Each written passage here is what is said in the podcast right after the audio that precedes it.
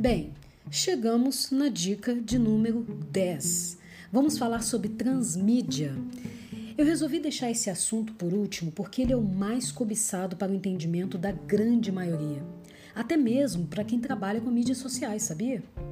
Vamos falar sobre quão a transmídia tem importância nas redes sociais. Com essa técnica, você terá o papel de transitar nas, dif nas diferentes mídias, seja ela o Instagram, o Facebook, o WhatsApp, LinkedIn, Twitter, Snapchat, Pinterest, entre outros que você com certeza deve conhecer, né? Mas, por exemplo, a minha dica é que você procure contar sobre o seu trabalho, mostrar o que você faz em múltiplas plataformas, de forma que você seja encontrado em todas elas. Mas a transmídia, ela exige que você conte a mesma história, mostre o mesmo conteúdo, mas com linguagens diferentes, com facetas diferentes, de forma que você possa atingir o seu público de diferentes formas. Isso te permite ter mais interação com o seu nicho. E eu vou dar um exemplo para você. Por exemplo, sabe o filme do Homem-Aranha? Hoje é um filme, né? Mas primeiro, se eu não me engano, era nos quadrinhos. E ele combatia monstros e bandidos. Hoje, ainda existe desenho, certo? Sobre a história do Homem-Aranha. E o que ele continua fazendo? E agora, por exemplo, nós temos o filme. E eu preciso que você me responda uma coisa: o que ele faz nos filmes? Quando você cria uma transmídia, é isso que eu quero que você entenda.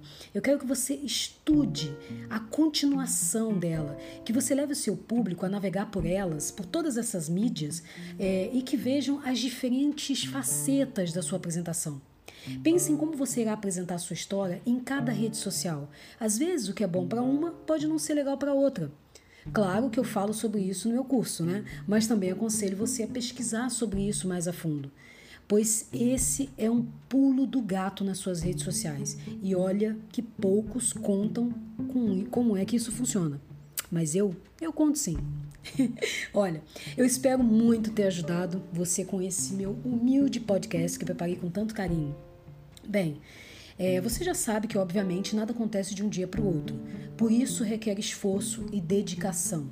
Mas eu garanto que, uma vez que você comece a implementar essas dicas e a dedicar um pouco do seu tempo às suas redes sociais, eu espero muito, mas eu espero muito que isso lhe traga melhores resultados.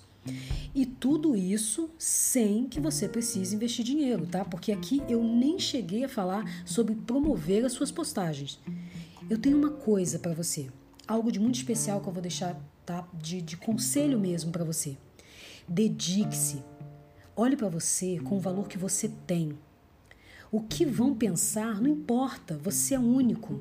Você é única, o seu jeito ninguém tem. Domine essa confiança e se olhe com mais valor daqui para frente. E você conquistará quem merecer e quem tiver que respeitar a sua forma de trabalhar.